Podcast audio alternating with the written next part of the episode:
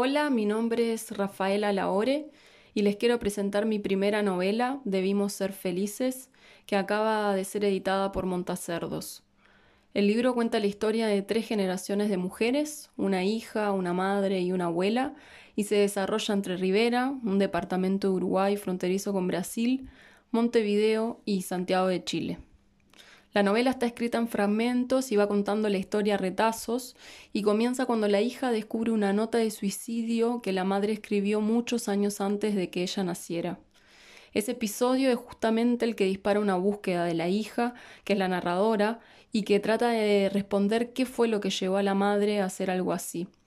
Los invito entonces a leer esta novela y a recorrer las luces y las sombras de esta trama familiar. Antes de que yo naciera, mi madre ya había escrito una nota de suicidio. La tarde en que la leí, estábamos en su casa y yo tenía más de veinte años.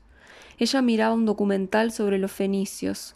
Yo revisaba una libreta que acababa de encontrar en una caja de madera, donde había cartas y documentos viejos.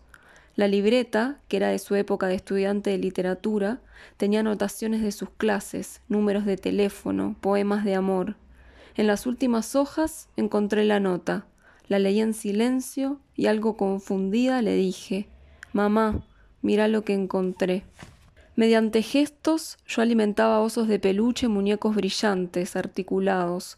Con crayones azules pintaba las hojas blancas. Me hacía animales de tela, muñecas de plástico negro. Entonces no podía imaginarme quién era de verdad mi madre. Para mí, ella se parecía a cualquier otra. Llevaba el pelo corto, preparaba caramelos con jugo de limón y azúcar, pronunciaba suavemente el nombre de ciertas plantas.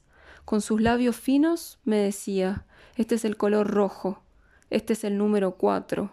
Me decía Esto es un barco de papel, una langosta, una semilla, un dado, una cicatriz.